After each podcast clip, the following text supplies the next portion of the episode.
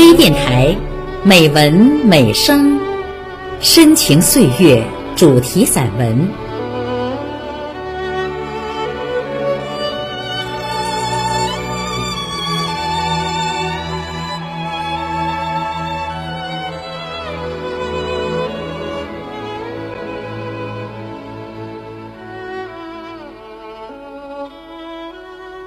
亲爱的朋友，我是季宇。今天的节目由我为您朗诵散文《别了，大罗先生》，作者戴奎贤，请分享。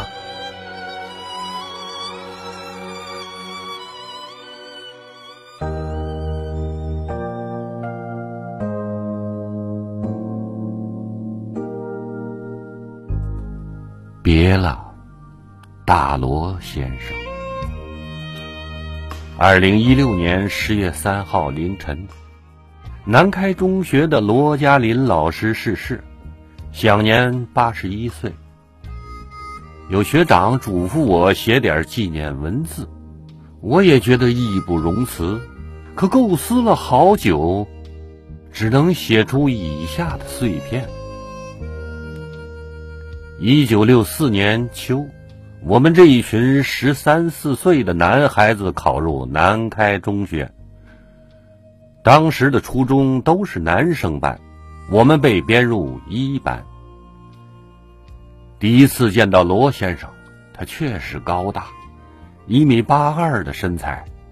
后来我们这一帮学生里没有一个长过他的高度。他的年龄比我们大一倍。二十六七岁吧，真的非常帅。肤色较黑，永远保持高平头的发型，根根头发都直立着，到老不变。他很严肃，有不怒自威的气场，还真把我们镇住了，觉得先生很威严，很神秘。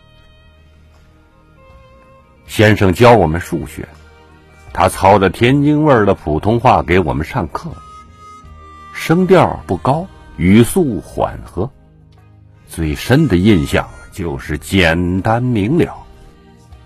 当然，数学是枯燥乏味的，后来也很少用得上，我学的也不怎么样。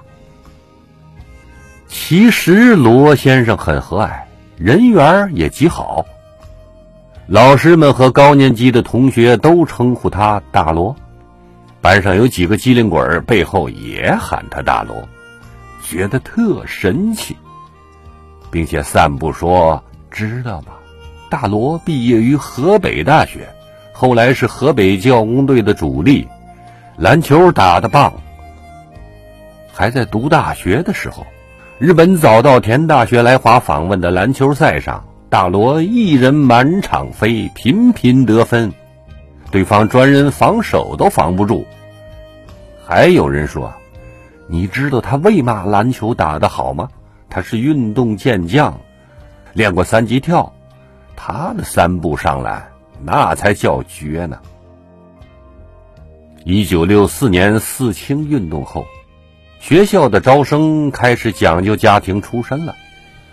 学生的基本构成是三部分：少数的革命干部子弟，少数的资本家、工商业者子弟，大多数同学出身于平民家庭。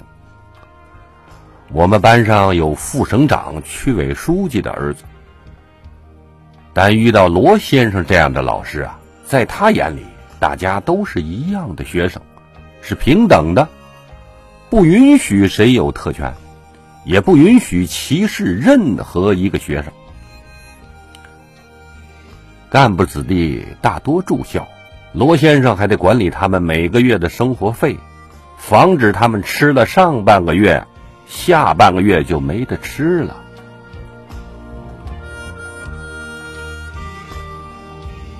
罗先生他在表扬人方面很吝啬。从来没见过他在大家面前夸过谁，但他也几乎没有在全班批评过谁，哪怕是犯了大错的。他从来不搞一人犯错全班吃药那一套，他不喜欢给别人告状的男孩子，常常到学生家中家访。我们不知道他和家长说过些什么，可是家长对这位罗先生很尊敬。后来才悟到，先生是尊重我们每一个学生的。罗先生不爱听闲话，也不说别人的事情。先生常说的话是：“男孩子就要像个男孩子的样子，别这么是非。”在我以后的几十年里，渐渐明白了这话的含义。做人要包容，要大气，不能鼠肚鸡肠、蝇营狗苟；为人要正直，要公平，不可搬弄是非、贪图私利。文革中，我们班没有发生过批斗老师、给老师写大字报的事情，也没有发生过太过激烈的行为。这与罗先生的教育和影响是有关系的。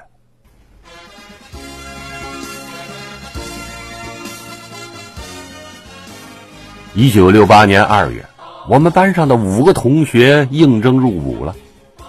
半年多以后，同学们都要离开南开中学了，有去兵团的，有上山下乡的，也有个别留城的。当时班主任老师在学生的去留问题上还是有一定发言权的。我们班流程有孤儿、特困家庭的同学，因为先生的公正，没听说谁有意见。在动员学生们上山下乡方面，先生的嘴是笨拙的，还是不说什么，但他却执意送学生到插队的村子。看看他们生活的条件，有时候还会和学生们住一夜。有同学说啊，下乡几年，我的父母都没能去看过我们。先生惦记着他的学生，在我们入伍后驻军在浙江，先生借南方出差的机会到部队看望我们南开中学的学生，引起不小的轰动。部队干部和老兵们感慨啊，到底是南开中学呀。几年以后，我和同学回京探亲，到学校看望罗先生，他正在批评两个犯错的男生。他从来不会疾言厉色，更没有过恶言恶语。见我们来了，很高兴，就把那两个小男生放了，对他们说。这两个学长比你们大不了几岁，都已经是当了好几年的军官了。罗先生感慨地说：“什么是名校？一靠校风传统，二靠师资力量，三靠优秀生源。如果能把什么样的生源都教化成才，那才是真正厉害的学校啊！”在以后多年的交往中，先生几乎从来不问我们这几十个学生在干什么，当什么官，发什么财。尽管我们中间出了两个将军，一大堆的干部、公务员，还有些国企的老板、教育工作者，当然也有普通的职工，先生都把我们视为他的学生，所以同学之间。笃信人不求人一般高，始终保持着纯粹的友谊。这一切都源于我们有正直的罗先生。大罗先生是寡言的，与我们从来没有过长篇大论、慷慨陈词，很少说教，不会絮絮叨叨。他对我们的影响是身教重于言教。如果说我们的父母是我们最初的导师，那么大罗先生就是我们的第二任导师。我们庆幸人生能遇到他。罗先生退休后，在南开中学培训部工作到七十多岁，他给人的印象是健康的，充满活力的。背不驼，腰不弯。可是我们同学中却有人撒手人寰，因为一位同学的去世，他去家里看过之后，很感慨，心情沉痛，只说了一句话：“白发人送黑发人，不好受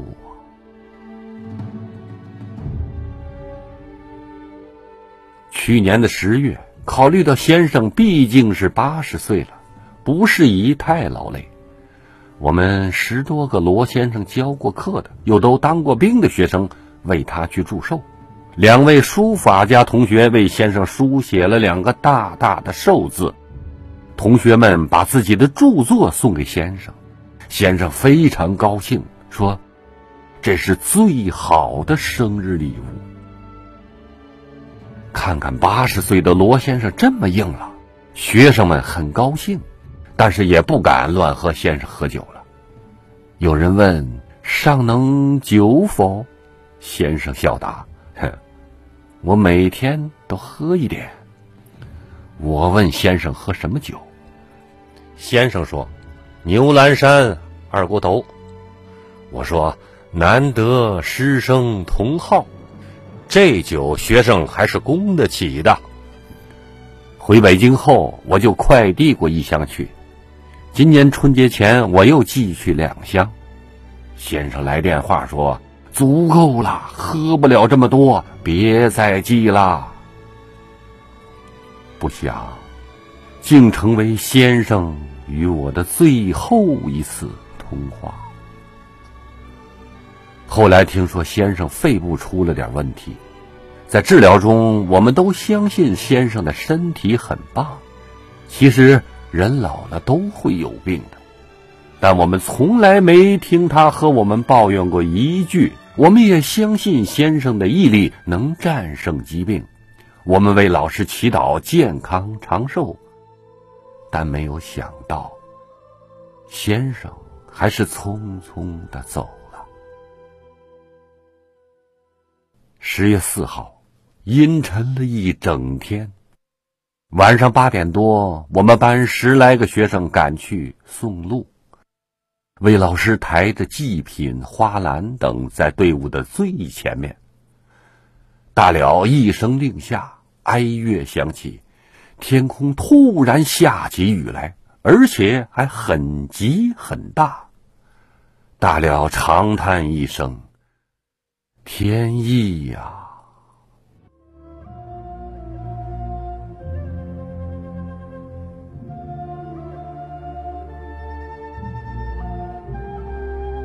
天人同悲，我们在雨中缓缓而行，大约十分钟，来到街口，点燃了祭品和花篮时，雨就停了。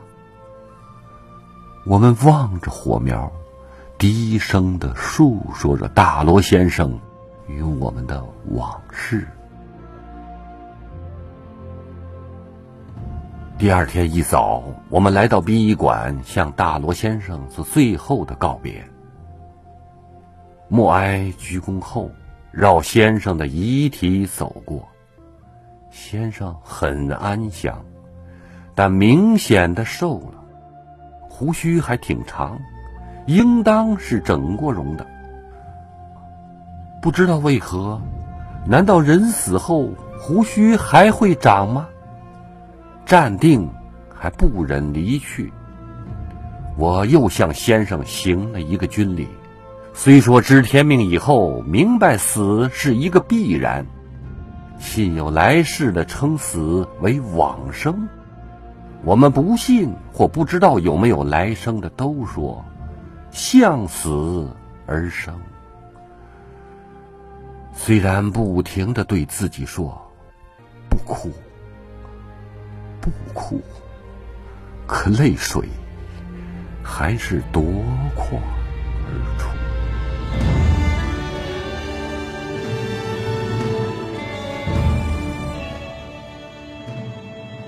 别了。大罗先生。